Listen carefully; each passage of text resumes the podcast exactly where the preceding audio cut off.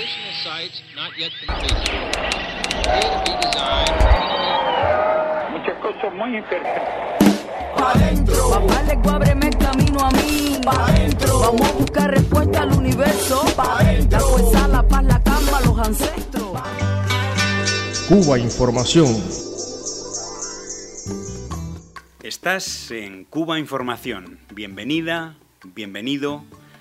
Estás en un programa que dice sobre Cuba y América Latina lo que los medios poderosos callan y que le da la vuelta a sus mentiras. Como que el internacionalismo médico de Cuba con los países del sur global es un negocio. Y demás mensajes de terrorismo mediático sucio al servicio de los intereses del gobierno de Estados Unidos. Sientes impotencia y bronca al ver que supuestas ONG con muchísimo dinero tratan de manchar la cooperación médica de Cuba. Esto nos decían Ernesto Fontán y Tatiana Cemecek, activistas solidarios de Argentina que nos acercan a una de las más hermosas, maravillosas historias de solidaridad médica de Cuba con el mundo. Comenzamos Cuba Información.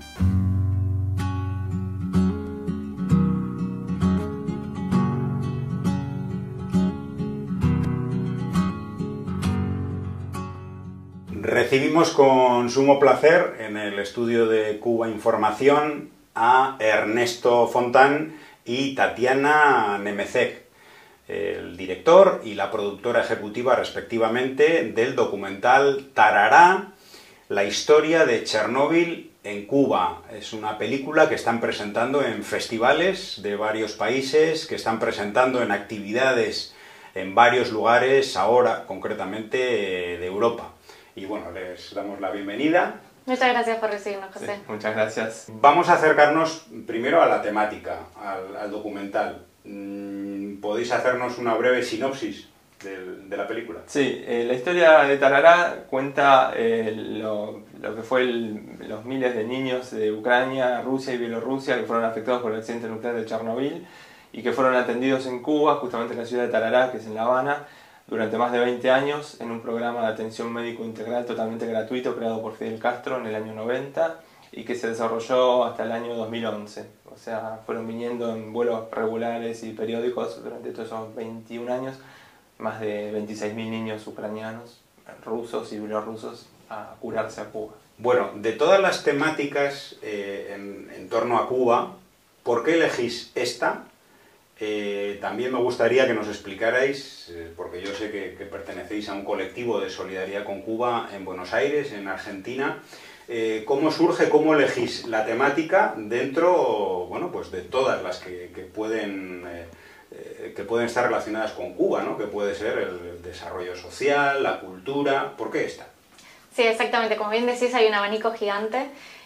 Nosotros pertenecemos a un espacio eh, en Argentina que se llama EFAC, Espacio de la Fraternidad Argentino-Cubana, que tiene base en Buenos Aires, pero es de todo el país. Somos unos militantes que se juntaron en el 2017, eh, a un año del fallecimiento de Fidel Castro, eh, para hacer un homenaje, esa fue la primera actividad. Y luego, en el 2018, hicimos un recital multitudinario en la ciudad de Avellaneda y en Buenos Aires, en las que vinieron más de 100.000 personas. Eh, Silvio Rodríguez dio el recital de manera totalmente gratuita. Eh, sí que fue una noche hermosa, la verdad. eh, y bueno, ya desde ese recital salimos como envalentonados, por así decirlo. Y dijimos, bueno, ahora tenemos que hacer algo más. Eh, ¿Cuál es el próximo paso? Hacer una película.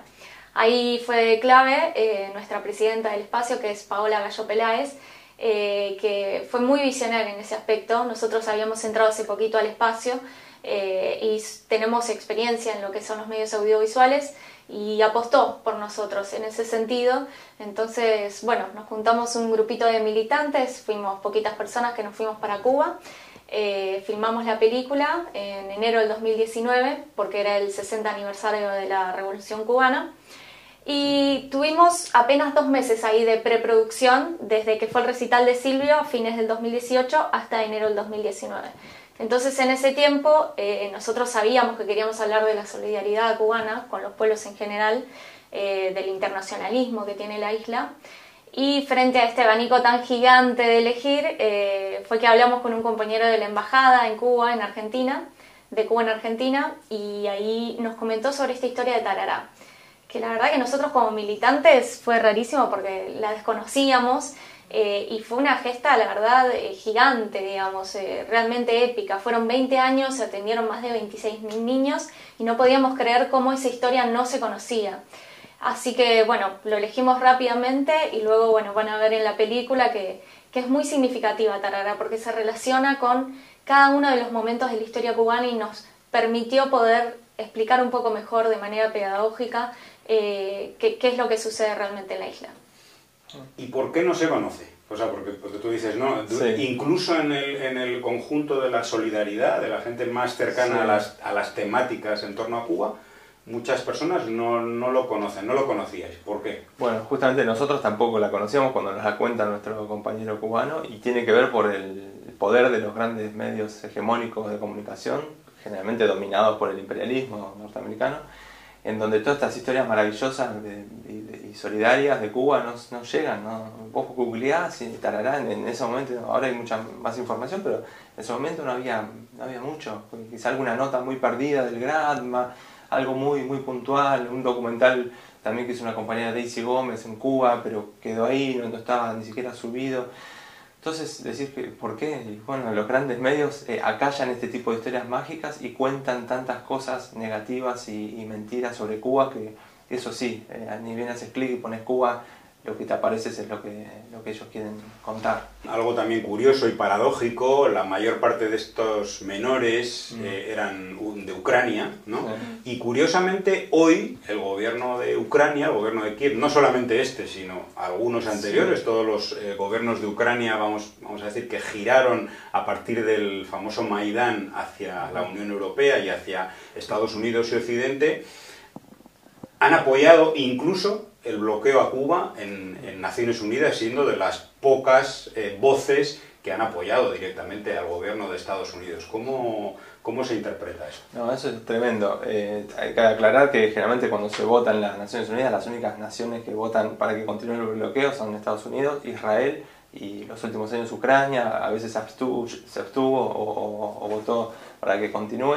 Y es lamentable, y es algo que también me hace acordar en el rodaje de Talará en Cuba, cuando estuvimos en la casa del querido poeta eh, Roberto Fernández Retamar, que nos recibió en su casa, estuvimos toda la tarde charlando, él remarcaba eso todo el tiempo. Cuando hablamos de Tarará y de los niños de Chernobyl ucranianos que fueron atendidos en Cuba y acogidos con tanto amor y, sanados y salvando la vida a miles, él decía, eh, no se entiende cómo eh, Estados Unidos fue coaptando y fue llevando sus políticas a Ucrania para que, que sea una especie de marioneta de Ucrania de Estados Unidos. Y, nosotros siempre tratamos de, separar un poco ¿no? lo que son los gobiernos de los pueblos, lo mismo con Estados Unidos. ¿no? Siempre los pueblos son los que sufren, pero los gobiernos toman estas decisiones donde se le da una espalda y se lo, se lo castiga a Cuba cuando Cuba dio todo de una forma totalmente desinteresada, porque Fidel Castro en el momento que crea este programa de atención médico totalmente integral y totalmente gratuito, donde no solo les salvó la vida, sino que los educó, los formó, hubo escuelas en Tanará para niños de Ucrania, se les dio todo, lo hizo sin ningún interés más que el de ayudar, como nos decían en Cuba, que Cuba no da lo que le sobra, sino que comparte lo poco que tiene. En ese momento Cuba está en el periodo especial, el periodo más difícil de la economía cubana y así todo Fidel con esa cuestión de, solidaridad, de internacionalismo, de llevando las ideas de José Martí, esto de patria es humanidad, eh, no le importan las banderas y dan ayuda a donde se necesite. Entonces no se entiende cómo siempre Ucrania fue acomodándose a, los intereses norteamericanos y es lamentable.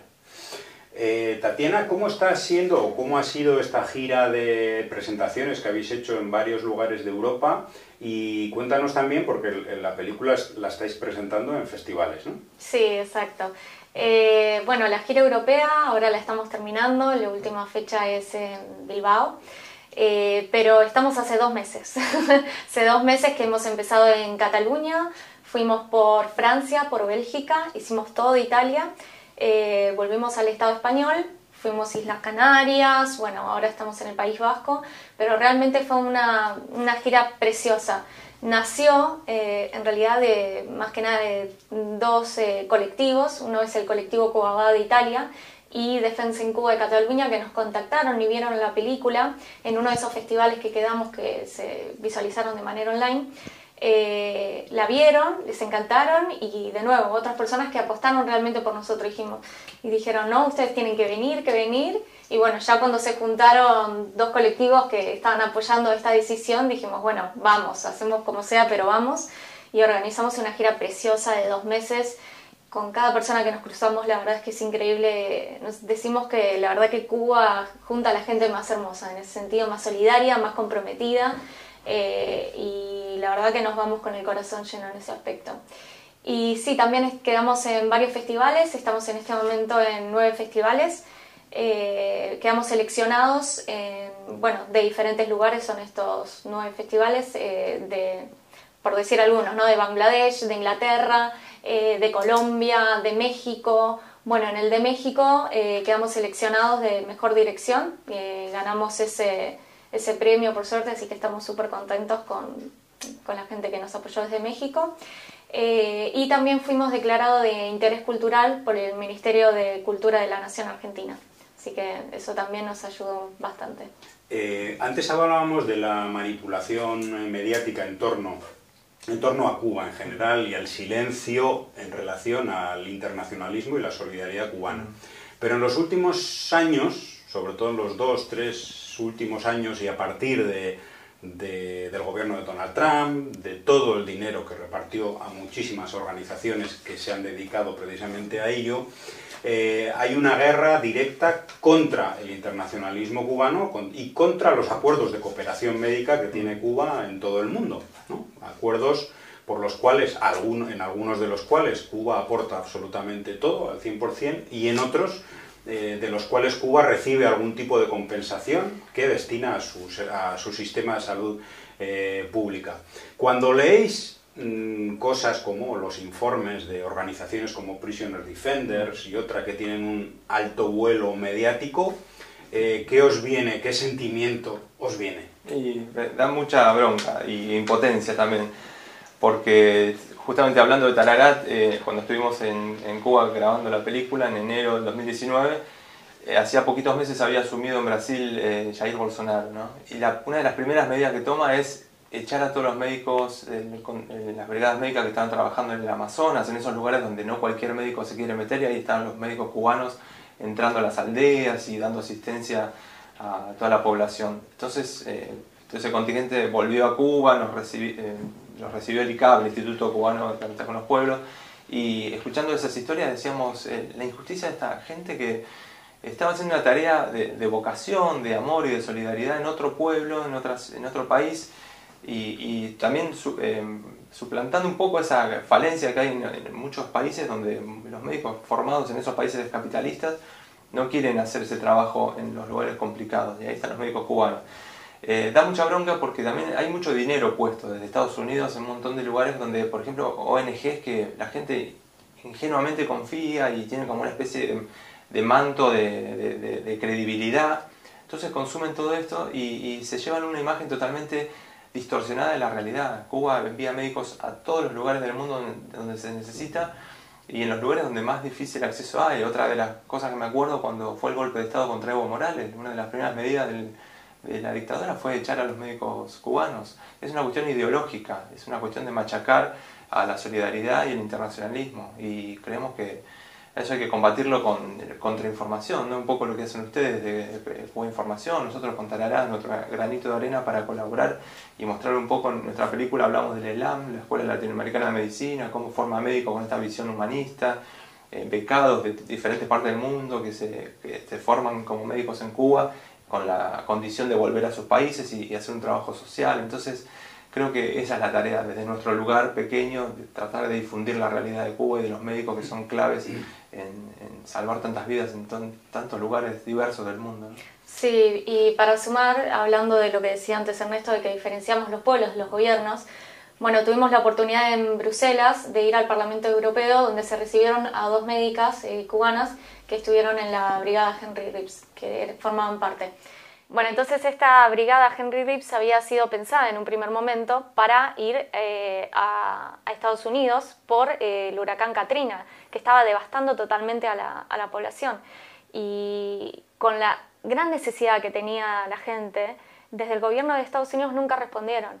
Entonces esta brigada, eh, bueno, ya ahí se fue para otros lugares donde se necesitaba, pero la verdad que en ese sentido es, es una pena total, como, como pasa con estos médicos. Bueno, yo os quería preguntar, no sé si se puede preguntar eh, o si me podéis dar información eh, del, de vuestro próximo trabajo, que no tiene que ver con Cuba, lo estáis haciendo o lo estáis iniciando en el País Vasco, que es donde se ubica el estudio de, Cuba Información, eh, y que tiene que ver también, desde luego, con, pues, con la, imposición, eh, la, agresión a los pueblos, en este caso la agresión al, pueblo vasco en Guernica, mm. la guerra civil española, etcétera, la agresión que sufre también el, el pueblo argentino. Contarnos un poquito. Bueno, sí, tal cual, estamos muy contentos porque también aprovechando que estamos acá en País Vasco, eh, trajimos la idea de hacer un documental que cuente, eh, siempre hablando un poco de la memoria ¿no? y rescatar del olvido historias que no tienen tanto, tanto desarrollo, porque eh, si bien en Argentina hubo un bombardeo muy conocido en el año 55 contra población civil, en realidad la idea era de las Fuerzas Armadas derrocar al presidente de ese momento, el general Perón, eh, mataron a 350 personas, un poco más también, eh, con esa intención, ¿no? el bombardeo sobre civiles. Después eh, queríamos vincularlo con el bombardeo a Guernica del año 36, acá también, que fue dramático, pero con un poco queríamos hablar del arte como excusa para contar esas historias. ¿no? Queríamos hablar un poco del cuadro de Picasso de Guernica, que en muchos lugares cuando se habla de Guernica se lo vincula mucho al cuadro de Picasso y no tanto al bombardeo en sí. Y en Argentina también hay un cuadro de un pintor, Daniel Santoro, muy, muy querido allá, que vamos a hablar un poco sobre ese cuadro, pero cómo sirve por ahí el arte para visibilizar algunas historias. Y queremos como darle mucha importancia a esas historias tan dramáticas y terribles de los pueblos. Eh, y acá estamos haciendo entrevistas a historiadores, a gente vinculada con la memoria y cuando volvamos a Argentina vamos a hacer el resto de las entrevistas para un futuro documental. Bueno, pues eh, muchísimas gracias eh, Ernesto, Tatiana. Eh, sabéis que esta es vuestra casa, que es la herramienta también que podéis utilizar para la difusión de, de todos los trabajos que hagáis, fundamentalmente de la solidaridad con Cuba y mucho éxito en, en este próximo proyecto. Muchas gracias. Bueno, muchísimas gracias. Y gracias por el trabajo que hacen, que es espectacular. Todos somos hermanos, somos todos. Todos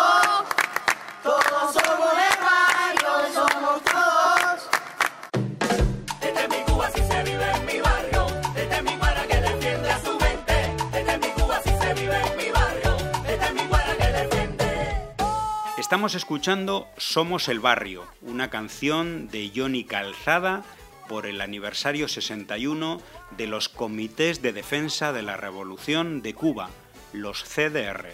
En tiempos de bloqueo y de guerra imperial, adelante los CDR, adelante Cuba. Unas razones para seguir adelante, latiendo fuerte en el barrio, un pueblo bien vigilante.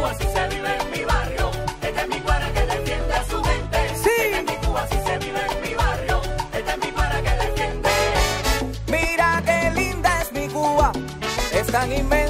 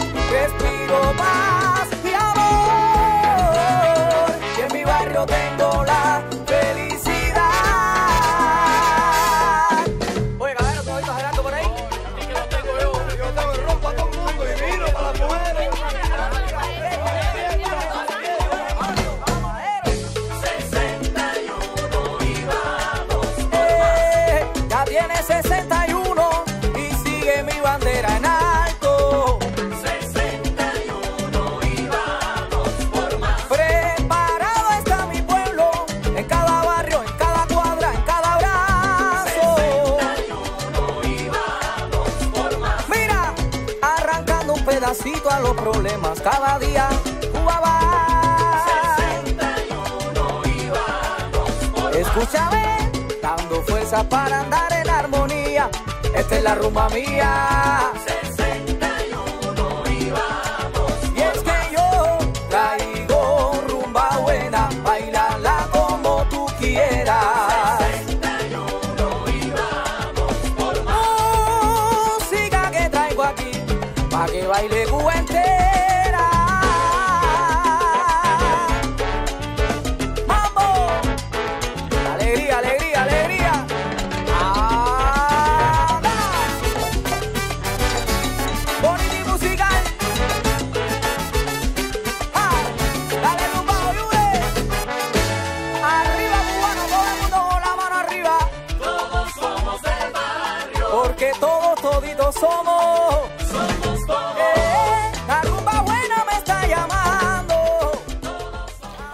Programa de la televisión cubana Confilo es un hallazgo de la comunicación contrahegemónica, de la lucha contra la manipulación mediática y la guerra comunicacional contra Cuba desde Miami.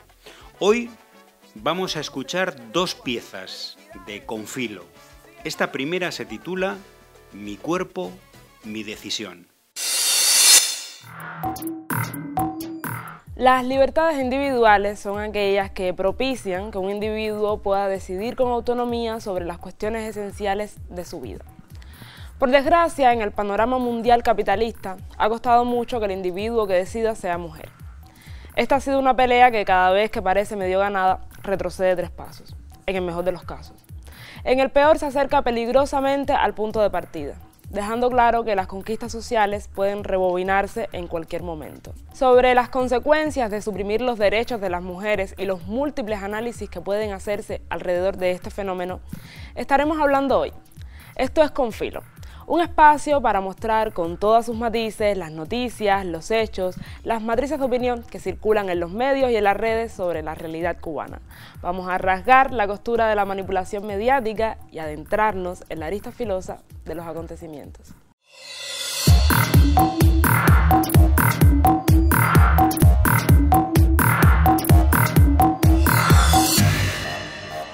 Después de casi 50 años, la Corte Suprema de Estados Unidos tumbó el derecho al aborto en este país, una decisión histórica y sin precedentes que ha generado una ola de controversia. En la crónica de historia de esta semana repasamos cómo Estados Unidos logró legalizar el aborto gracias al caso Roe vs. Wade en 1973 y cómo prácticamente desde ese entonces diversos sectores religiosos y políticos se han opuesto a este derecho, hasta que han conseguido revertirlo de nuevo. Hubo un tiempo en que la problemática estaba mucho más clara para todos. Concretamente, antes de que llegara el Internet hablarnos de pro vida y pro aborto cuando todo era tan lógico y sencillo como abortar si no querías tener hijos o tenerlos si no querías abortar, sin más discusiones. El problema es que cada vez estamos más virtualmente cerca de otras realidades, en donde la decisión es más compleja. Lugares del mundo en que todavía las mujeres deben esperar por la aprobación de un grupo de personas que no son ni arientes ni parientes para decidir si quieren asumir la responsabilidad de ser madres o no. Resulta que estos señores sin útero, pero con mucho poder sobre ellos, pueden quizás compadecerse en caso de que el embarazo sea consecuencia de una agresión sexual y puedan comprobarlo. Pero si fue resultado del disfrute, no hay piedad y asumen las consecuencias, incluida la violencia del régimen si expresas una opinión diferente.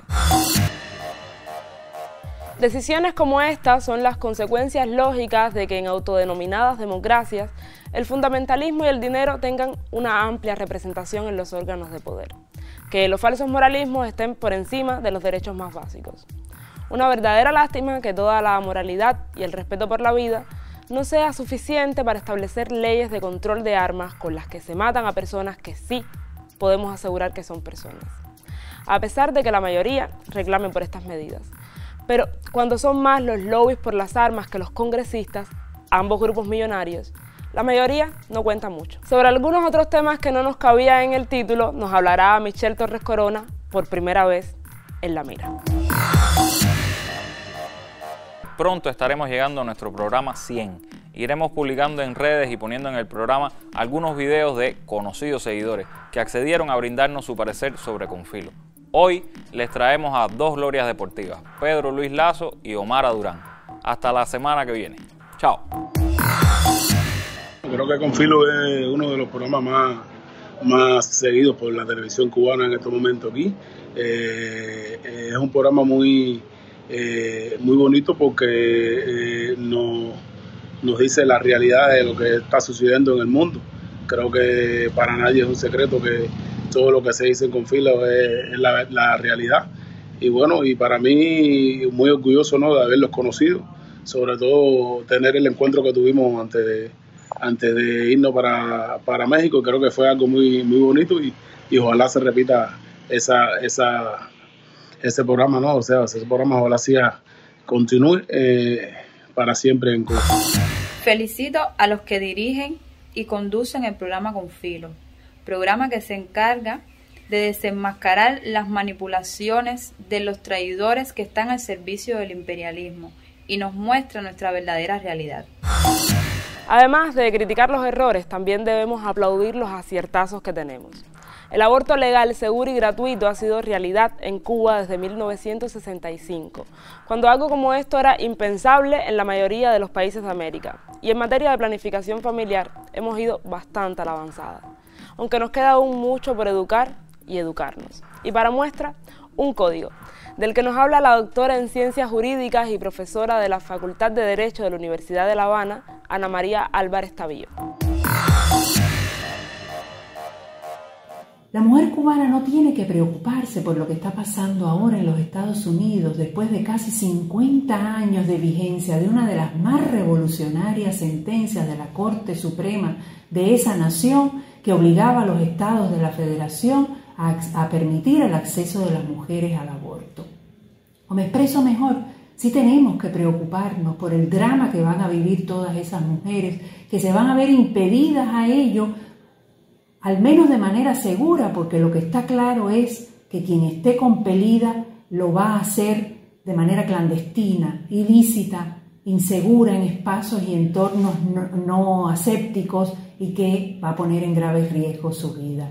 Por eso nuestra solidaridad para con ellas. Cuba fue el primer país en América Latina y todo el Caribe en legalizar el aborto y desde 1965 tiene construida la base legal sobre tres principios fundamentales. El primero es la mujer la que decide sobre su cuerpo, es la que decide si llevar o no adelante el embarazo.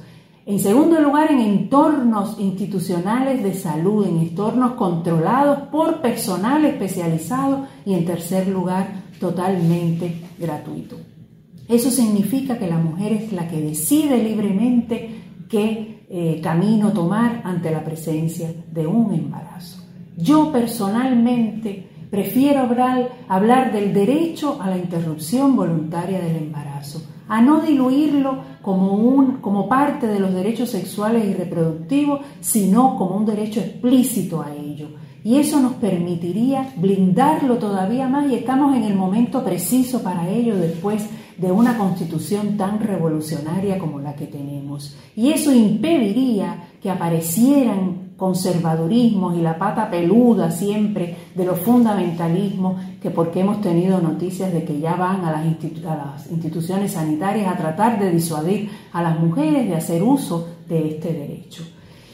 Por ello, el, llamado es a preservar esta conquista, a, a, robustecer un derecho que se ha ganado a fuerza de tesón la mujer cubana dentro de la revolución. Otra cosa es la educación sexual, otra cosa es eh, que, que, le transmitamos a los jóvenes que esto no es un método de eh, anticonceptivo. Eso no perturba, no conculca con este derecho que debemos conquistar porque negarlo a las mujeres cubanas sería una de las más graves formas de violencia por la que tan intensamente lucha nuestro Estado cubano. Hemos tenido una racha relativamente tranquila en estos últimos programas, pero estaba por comenzar julio y con él la temporada de cosecha de fake news y la importación de convocatorias sin quórum. Así que estén muy atentos, nosotros les traeremos todas las que nos vayamos encontrando para que estén alertas de cómo actúa el enemigo. No olviden seguirnos en nuestras redes sociales, estamos en casi todas. Recuerden que el viernes de la próxima semana hay peña, regresamos el martes justo antes de la novela.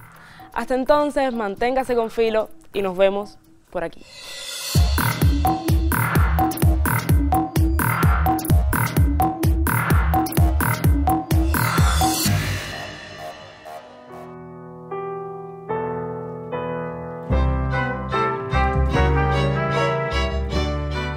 Entrevista que vamos a escuchar ahora la hacíamos hace unos días a la activista solidaria con Cuba Ana Hurtado, cineasta que vive en la ciudad de Barcelona.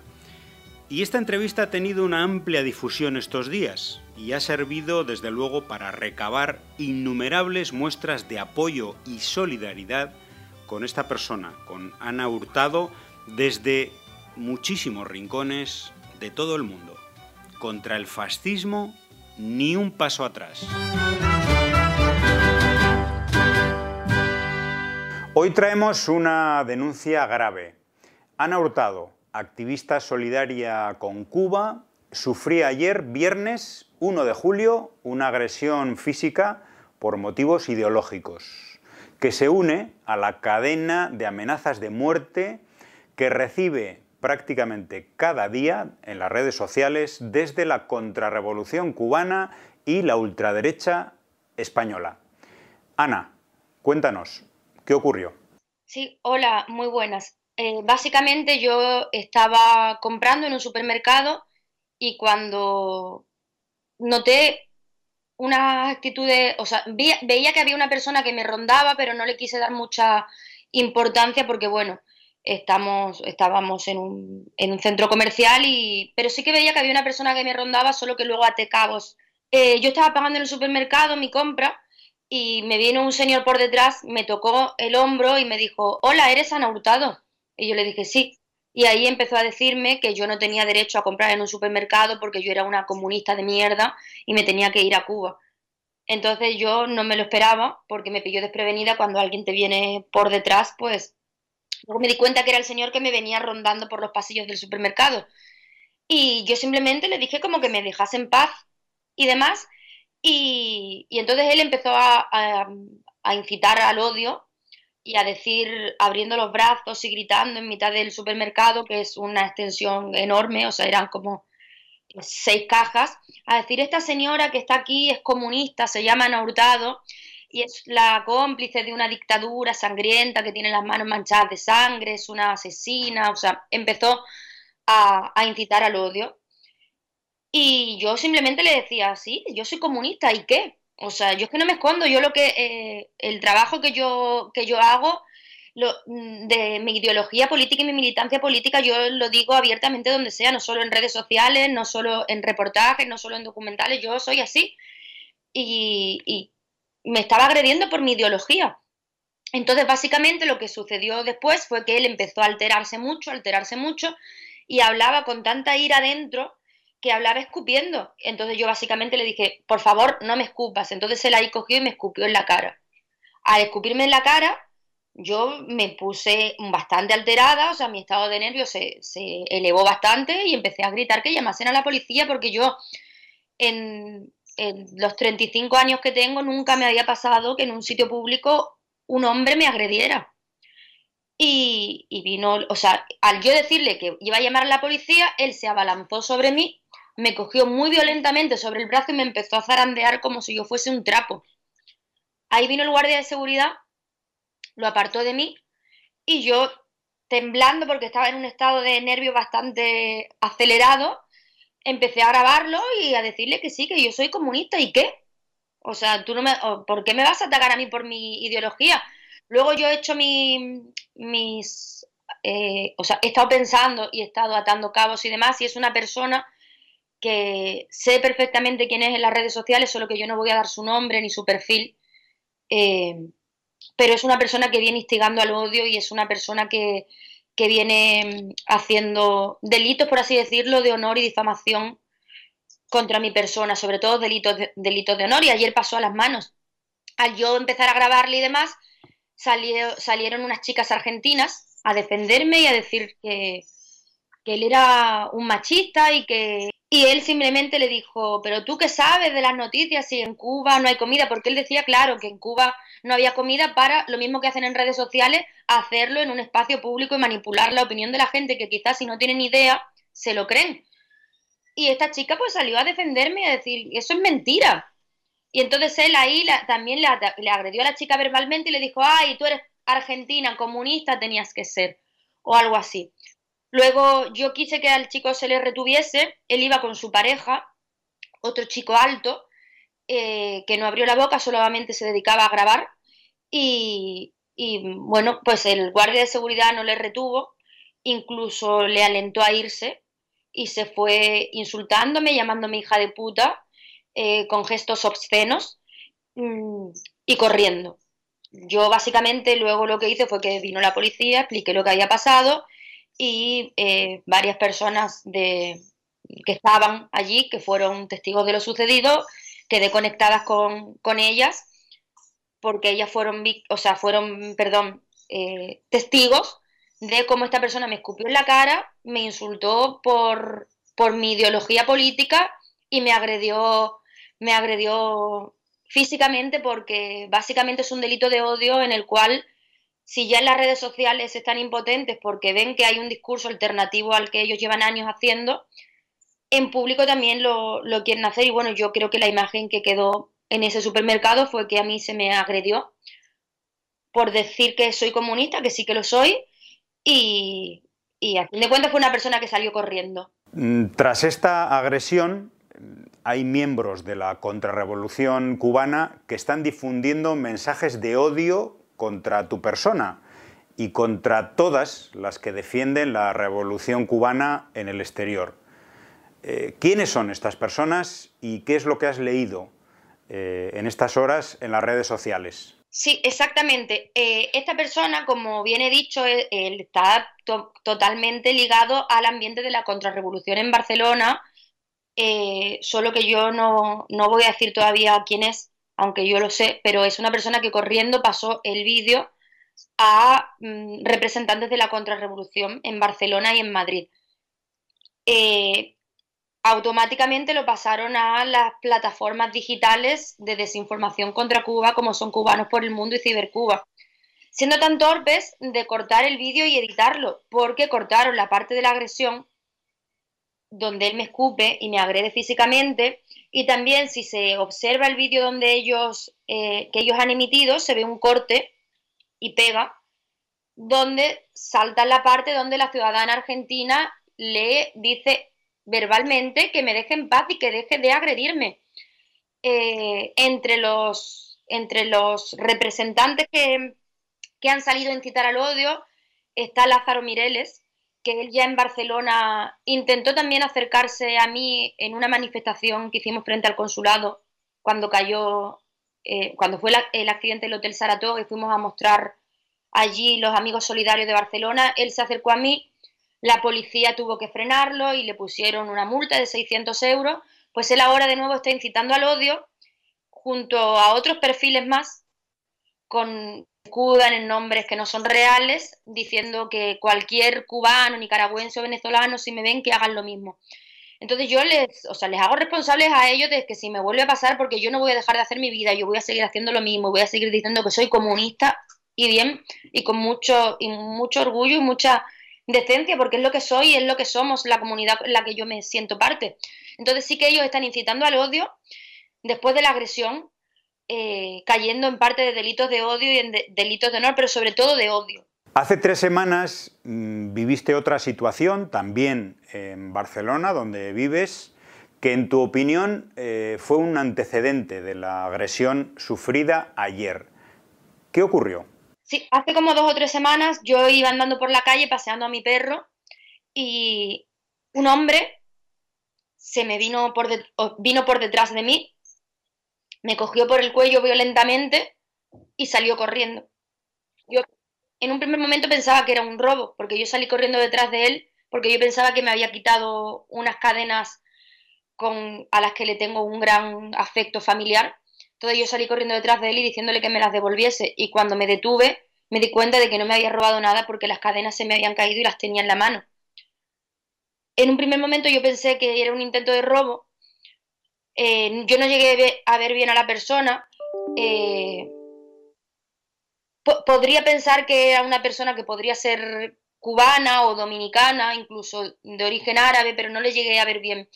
Sé que era un hombre de una mediana edad mulato. Pero como digo, no puedo asegurar. Yo cuando, o sea, sin seguridad no puedo decirlo. Pero debido a ese hecho, o sea, después de ese hecho yo empecé a recibir muchísimas amenazas en redes sociales por mensaje privado diciendo que me iban a matar, que venían a por mí, que esto era solo el comienzo. Eh, yo creo que está ligado porque es un hecho que sucedió hace tres semanas.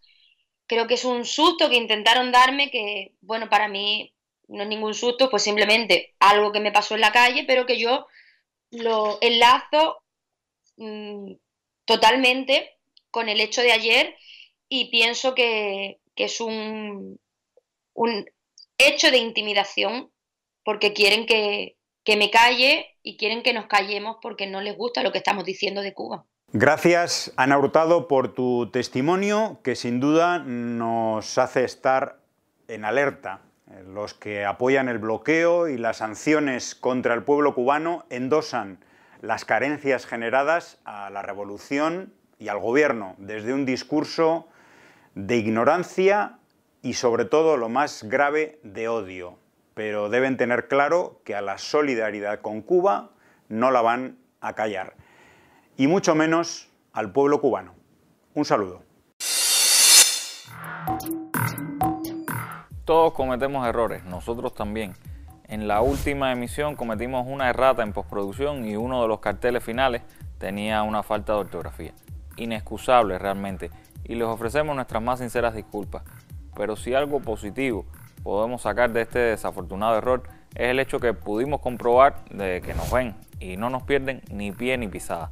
De la diferencia no tan sutil entre errores y horrores, unos por negligencia y otros por dolo, estaremos hablando hoy. Esto es Confilo, un espacio para mostrar con todos sus matices las noticias, los hechos, las matrices de opinión que circulan en los medios y en las redes sobre la realidad cubana. Vamos a rasgar la costura de la manipulación mediática y adentrarnos en la arista filosa de los acontecimientos.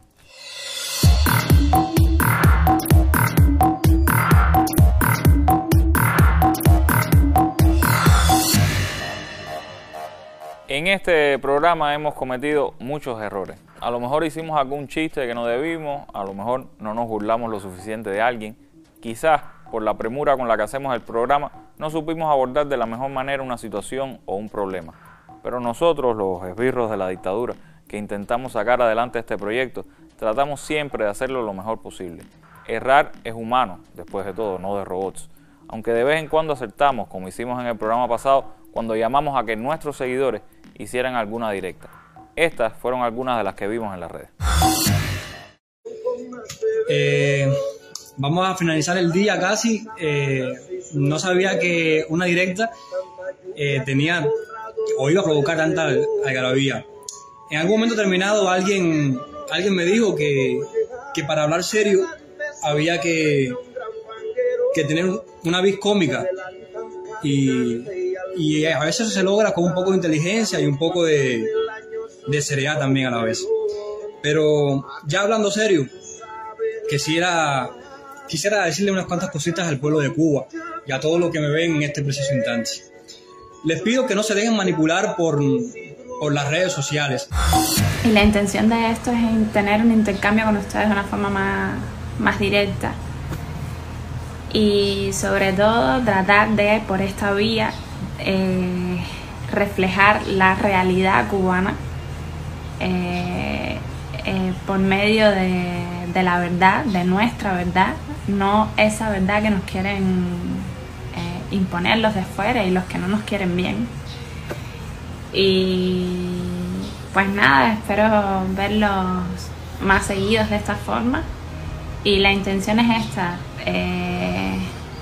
tratar de visibilizar nuestra verdad, nuestra realidad, siempre defendiendo la revolución, que es, lo esencial.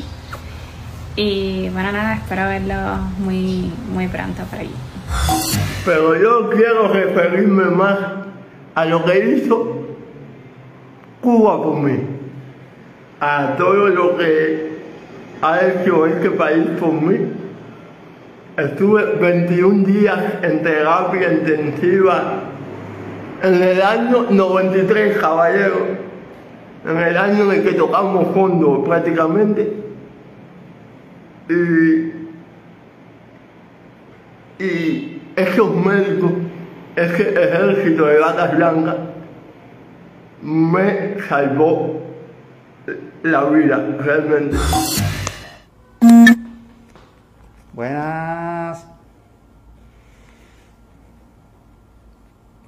Buenas, pues sí, estamos, fíjense lo que les voy a decir. Esto no tiene nada que ver con Confilo, para que estén claros. Esto no tiene nada que ver con la convocatoria de Confilo para hacer una directa. Yo eh, voy a hacer esta directa para explotar, porque todo el mundo explota en las redes y yo creo que es momento de que yo también explote en las redes. Ustedes, eh, bueno, mi nombre es Alexa Despina y, y voy a explotar. Voy a pedirles que se unan, que se compa- que compartan, que comenten, porque es necesario, cuando uno hace directas, es necesario monetizar su canal para que todos nos vean y hacer el dinerito ese que siempre todos les viene bien. Hayan seguido o no las instrucciones metodológicas que diera Pedro Jorge Velázquez en nuestra emisión anterior, nos alegra mucho que los seguidores de este programa hagan suya una herramienta tan eficaz para la comunicación actual como es la directa. No dejemos que los odiadores las monopolicen. Ese sería nuestro peor error. Y para avanzar al otro tema de esta emisión, pasemos el batón a Gabriela Fernández. En la mira. Desde que el periodista Julian Assange abrió la caja de Pandora de los norteamericanos hace aproximadamente 12 años, el mundo entero estaba pendiente de su caso y de cómo manejaría Estados Unidos conceptos que tienen tan presentes para juzgar a otras naciones como la libertad de expresión, la democracia y todo aquello que a la hora de la verdad les resulta tan inconveniente. Para sorpresa de nadie, optaron por desoír sus propios consejos y sentar un precedente para que ningún periodista se atreva nuevamente a investigar más de lo que le corresponde. Porque de algo podemos estar seguros. Si a Pandora le hubiesen pedido una condena de 175 años, hoy habría que pensárselo para tocar una caja. Por suerte para ella, Zeus sabía que los humanos somos mortales. Pero el gobierno de Biden parece querer comprobarlo poniendo al límite la salud mental y física de un hombre que se encuentra hoy en una prisión de máxima seguridad a la espera de ser extraditado por hacer su trabajo. Reclaman la libertad de Assange en Nueva York para que no sea extraditado a Estados Unidos. Queda un último recurso para el fundador de Wikileaks, Julian Assange, como explicó su hermano Gabriel Shipton. Julian Assange recurrirá esta decisión ante el Tribunal Superior del Reino Unido. Tiene 14 días para apelar la decisión, pero lo que esta decisión significa es que el periodismo básico, el periodismo que la gente hace todos los días, la búsqueda de información, la publicación de información, es ahora ilegal en el Reino Unido. La mujer de Assange, Stella Assange, mostró su esperanza de que el gobierno estadounidense de Joe Biden retome la decisión del también presidente demócrata Barack Obama, quien en 2017 decidió no imputar a Assange por el precedente negativo que sentaría contra la libertad de prensa.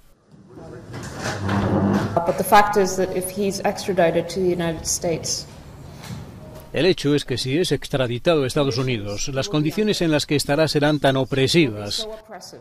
The case he is facing El caso al que se enfrenta es tan opresivo, sin tener una defensa de interés público, sin medios para una defensa basada en los documentos que publicó. uh,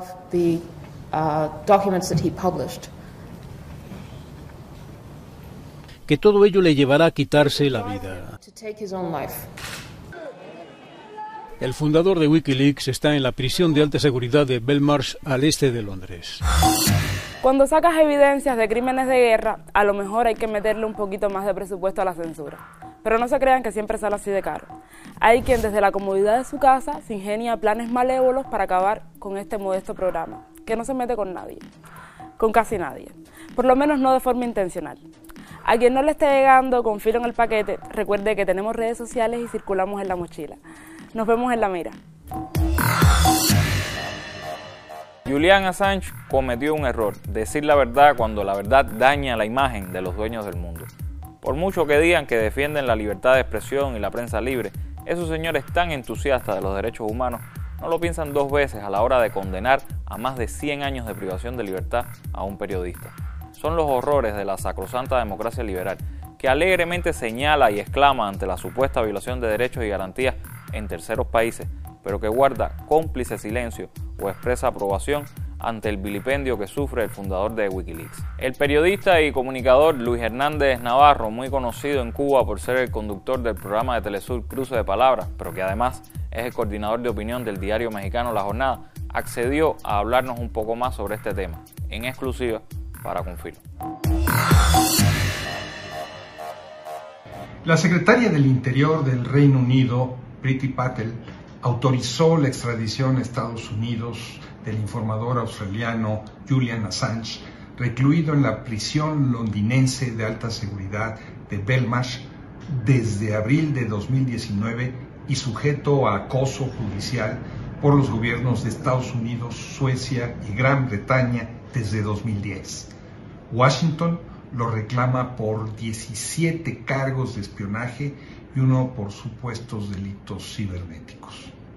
Estados Unidos acusa a Assange de haber difundido cientos de miles de cables confidenciales de su gobierno, incluidos muchos en que se detallaban operaciones militares en Irak y Afganistán, y alega que esto puso en peligro las vidas de soldados y funcionarios. Es el mundo al revés. Lo que verdaderamente hizo el ciudadano australiano es desnudar las mentiras y el ocultamiento de información de Washington y revelar una verdad que muestra con toda claridad la barbaridad del imperio. De ser finalmente extraditado a Estados Unidos, Assange sería procesado bajo cargos de espionaje y correría el riesgo de ser condenado a 175 años de prisión. Su esposa aseguró bajo custodia estadounidense su marido seguramente moriría y advirtió que su salud está deteriorada.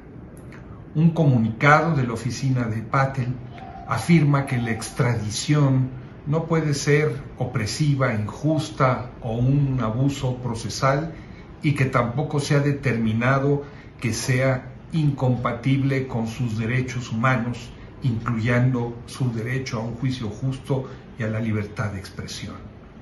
¿Qué es entonces? Porque más allá de las aberraciones de la persecución en contra del fundador de Wikileaks, la disposición del gobierno británico a entregar a Assange al Departamento de Justicia de Estados Unidos, así como el empecinamiento de los gobernantes de ese país en inventarle delitos imaginarios, porque no cabe acusar de espía a quien no sirvió a potencia alguna, sino que trabajó para informar a la opinión pública internacional, es claro que las maniobras entre Washington y Londres para consumar la farsa judicial constituyen un inequívoco mensaje de escarmiento para todo el gremio periodístico en el mundo. El poder público de esas naciones no tolera ser exhibido en sus actos delictivos, en su corrupción y en su indecencia, y se vengará de quienes se atrevan a ponerlo en evidencia. Y por añadidura, la determinación impone una intolerable limitación al derecho a la información de las sociedades. La hipocresía y falsedad de estas expresiones resulta evidente a la vista de las revelaciones sobre el espionaje ilegal que la estadounidense Agencia Central de Inteligencia ha llevado una y otra vez en todo el mundo. Julian Assange es un héroe, merece estar libre. Sí, cometemos errores, los hemos cometido en el programa y los hemos cometido como parte del proceso revolucionario, del que nos sentimos parte y del que asumimos sus luces y sus sombras. Sí, tenemos muchas cosas que mejorar, muchas libertades en las que avanzar, muchos obstáculos que sobrepasar. Pero parafraseando a Santiago Feliu, ni nuestro miedo llegó al terror, ni nuestros errores a horrores. Y eso es algo que en el mundo moderno vale mucho, muchísimo. Como diría el escritor Rafael Rey, Cuba se equivoca como es natural, pero en la dirección correcta. Y no, tampoco nos conformamos. Tenemos que ser mejores y cometer cada vez menos errores. Por eso este proceso revolucionario está sometido a crítica a diario, tratando de enderezar entuertos y corregir menoscabos. Y por eso también nuestro equipo de postproducción tuvo que repetir 100 veces Haz tu directa, con Z, de vivir sabroso. Eso fue intencional, odiadores, no se entusiasmen. Síganos en nuestras redes sociales, si no lo han hecho aún, suscríbanse a nuestro canal de YouTube, ahí están todos los programas. Y claro, exijan que nos pongan en su paquete semanal también. Una noticia antes de terminar, la peña no será este viernes primero de julio, sino el próximo viernes, 8. Así que tienen más tiempo para despejar su agenda. Y recuerden que regresamos el jueves justo antes de la novela. Hasta entonces, manténganse con filo. Chao.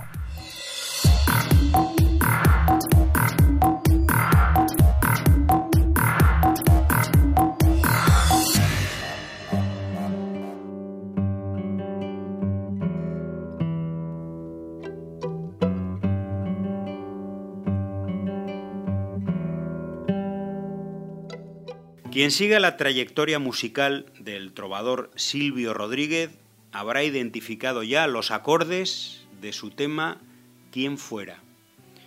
Aquí interpretado por el ensemble estudiantil Caturla de la ciudad de Santa Clara, Cuba.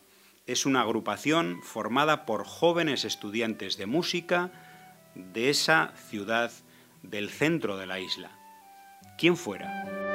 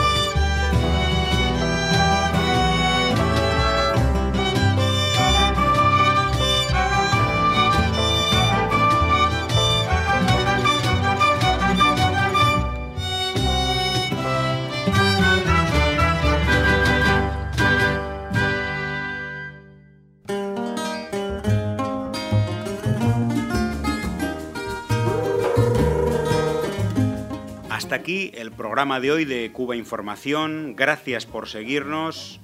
Sabéis que estamos en Twitter, Facebook, Instagram, YouTube y Telegram. Por supuesto en la web cubainformación.tv. Nos vemos y escuchamos en el próximo programa.